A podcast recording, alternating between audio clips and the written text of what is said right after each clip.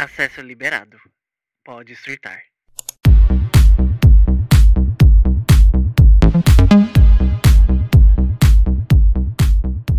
E aí, pessoal, sejam bem-vindos ao Podcast de Surtar, episódio aqui de sexta-feira. Toda sexta-feira agora episódio, né? Segunda-feira os episódios estarão sendo raros, estarão aparecendo de vez em nunca. para quem ouviu o episódio da semana passada, eu dei um recadinho aí, só repassando aqui nesse episódio. E sejam bem-vindos de volta para quem está ouvindo agora. Se você é novo aqui, seja muito bem-vindo também. Muita gente está vindo ainda do episódio que eu fiz de coisas que eu não faria nem se eu me odiasse muito. Cara, não para de crescer, tô amando, tô amando. e os outros episódios de no embalo, né? Bom, gente, a gente tá na semana do BBB. A gente tá na semana da estreia do BBB, então eu tinha que falar sobre o BBB. Primeiro a gente precisa falar de como o BBB da temporada da Juliette, Carol Conká, pra frente foi caindo em questão de elenco, foi caindo em questão de enredo, em questão de interesse mesmo do público. Existem vários fatores que a gente pode citar, fora o elenco ter sido ruim nos dois. É, eu acho que repetição. Muita, muita gente do elenco desses dois últimos BBBs tentaram fazer uma repetição de enredo, repetição de história, frases prontas e tudo mais. Eu acho que também teve repetição da fórmula. Eu acho que quando você repete muitas vezes a mesma fórmula, não funciona. E eu acho que o BBB é, da Manu, da Thelma e o BBB da Juliette e da Carol, eles foram BBBs que funcionaram muito também por conta que estávamos numa pandemia, né? Em ambos. O BBB da, da Thelma, nem tanto, né? Porque foi um BBB que começou sem ser na pandemia e a gente entrou na pandemia com o BBB passando. Só que era o BBB com a estreia do camarote. Então o interesse, o hype já estava lá em cima.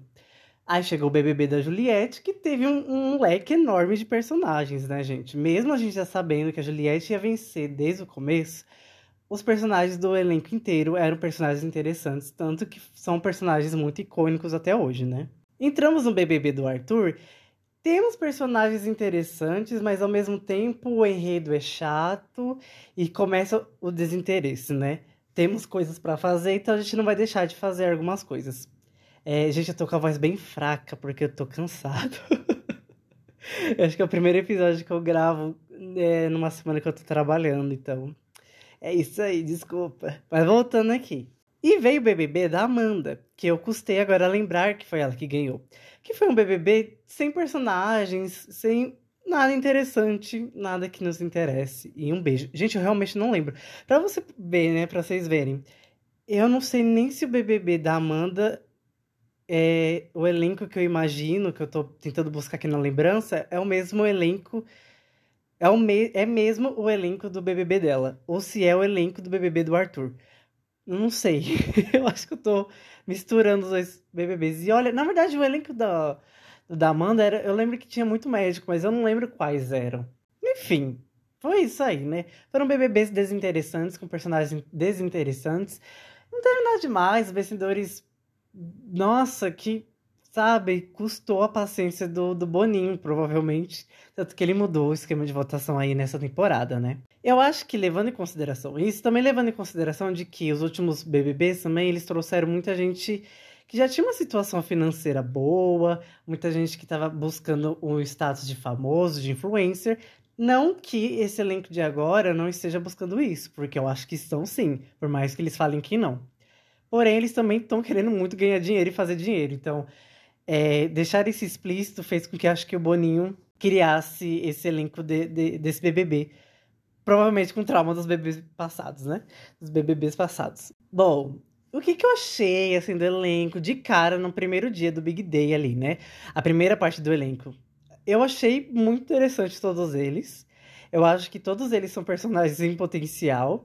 É, eu consigo enxergar alguns na final, eu consigo enxergar alguns irritando muito o público, que, que já está acontecendo no caso.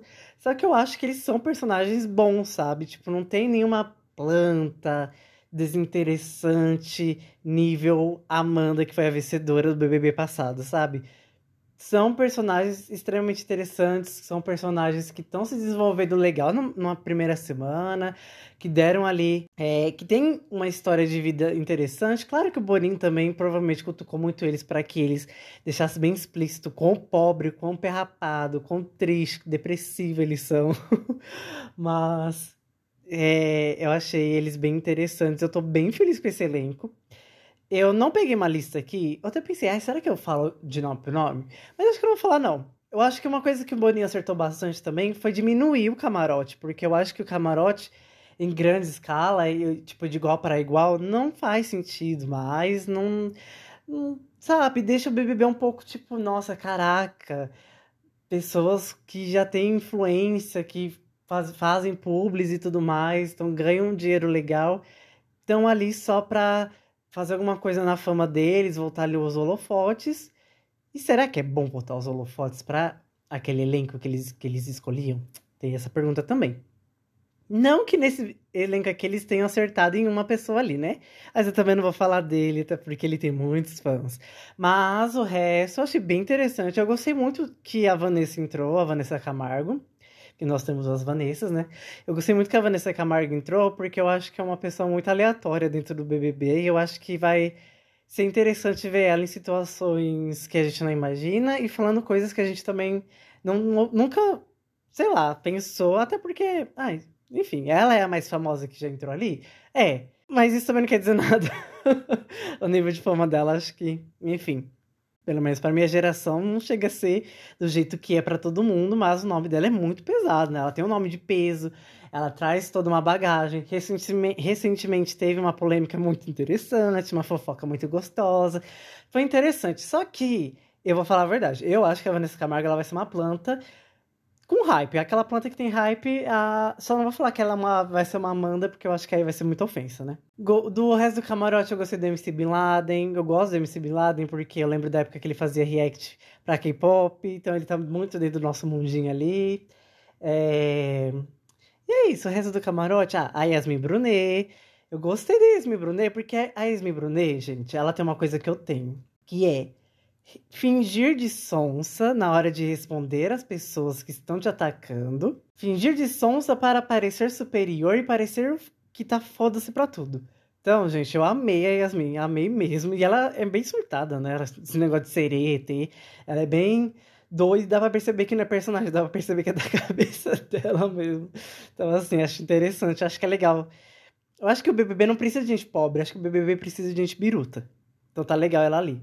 Gosto da edição da Vanessa do TikTok, porque eu acho que quando a gente fala também de camarote dentro do BBB, a gente precisa incluir pessoas famosas da internet, porque essas pessoas da internet furam a bolha entrando dentro do BBB, né? Se espalham, vão pra TV, se expõem, é, vão para as velhinhas da sala, para os velhinhos de sala, do sofá. E também porque a gente está vivendo num mundo onde a maioria dos famosos hoje em dia se criam, criam-se, não, se criam na internet. Ai, gente, que raciocínio. Nossa, tô com a voz fraquíssima, né? Caraca. Meu Deus, eu tô tentando, eu tô tentando.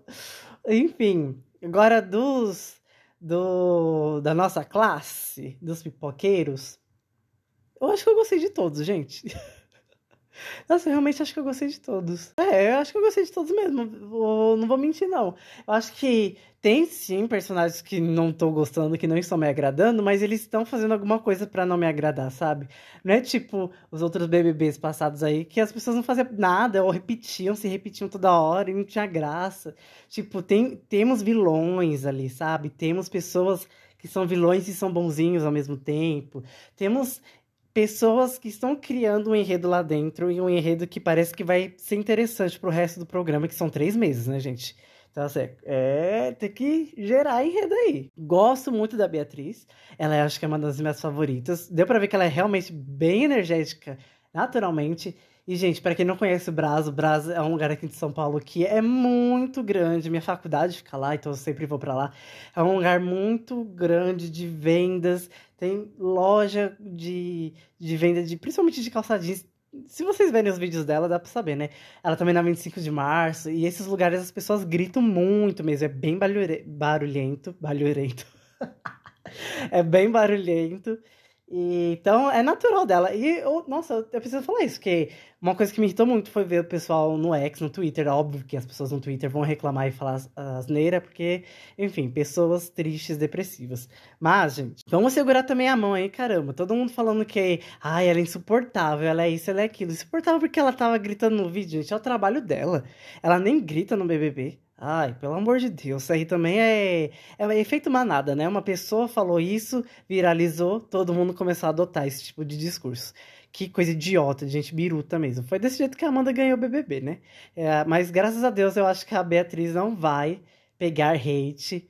Talvez vai pegar hate de gente chata, gente triste. Aí essas pessoas a gente tá nem aí. Agora, se as pessoas felizes só sobem, eu acho que a Beatriz vai até a final, hein? Eu acho que ela tem potencial.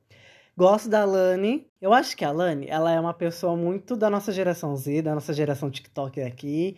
Eu acho que é... a Beatriz também é, né? Só que ela, pela questão de vida mesmo, eu acho que, é, tipo, eu consigo ver minhas tias se identificando com ela, entendeu? Mas com a Lani, eu consigo ver mais a nossa geração se identificando com ela, porque ela tem falas muito preparadas, ela sabe muito bem o que o povo gosta de ouvir na internet ela flerta com as amigas ali de um jeito que sabe que vai conquistar sapatões que gostam de ser iludidas por héteros. É... é... então, ela tem potencial, gente. Ela tem potencial também de ir pra final. Talvez eu não sei se ela chega lá no top 3, mas eu acho que ela tem potencial para dar uma boa caminhada. Gosto, agora lascou porque eu não vou lembrar os nomes. Tem uma menina, meu Deus, a Giovana. A Giovana que tá no paredão. Ela é GSTS, ela é gostosona e ela é muito interessante. Eu acho que ela vai entregar muita coisa ainda. Ela tem potencial para ser uma puta personagem, viu?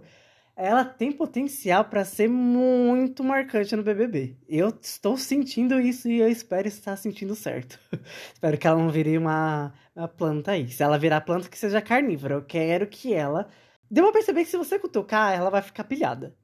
A gente gosta disso. Aí na primeira semana, então dá para relevar, né? Dá para aguentar. Mas eu acho que vai juntando ali as semanas, dias, dias após dias, e assim as pessoas vão enlouquecendo, né não?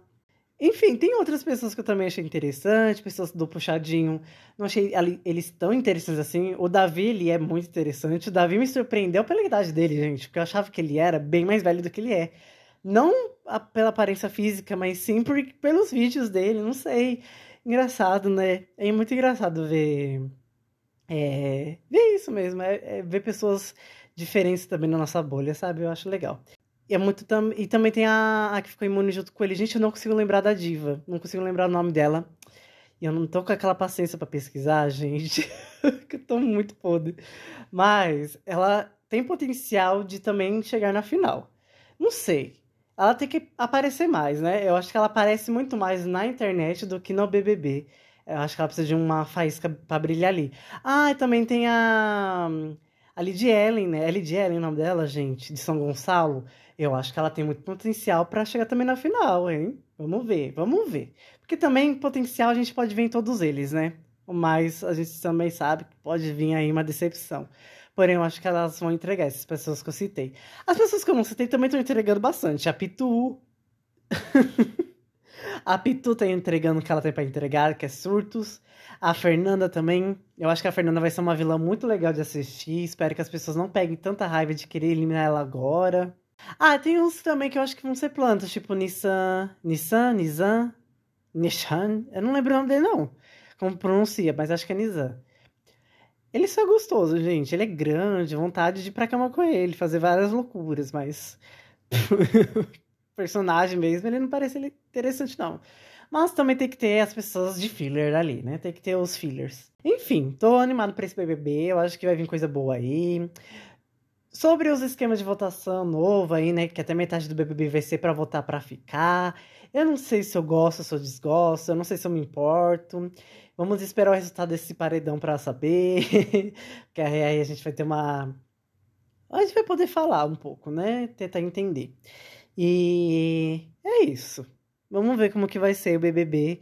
Acho que vai ter potencial bastante. Eu já falei, né? Se esse BBB for bom e render toda semana, eu vou trazer aqui pro podcast pelo menos uma pautinha, né?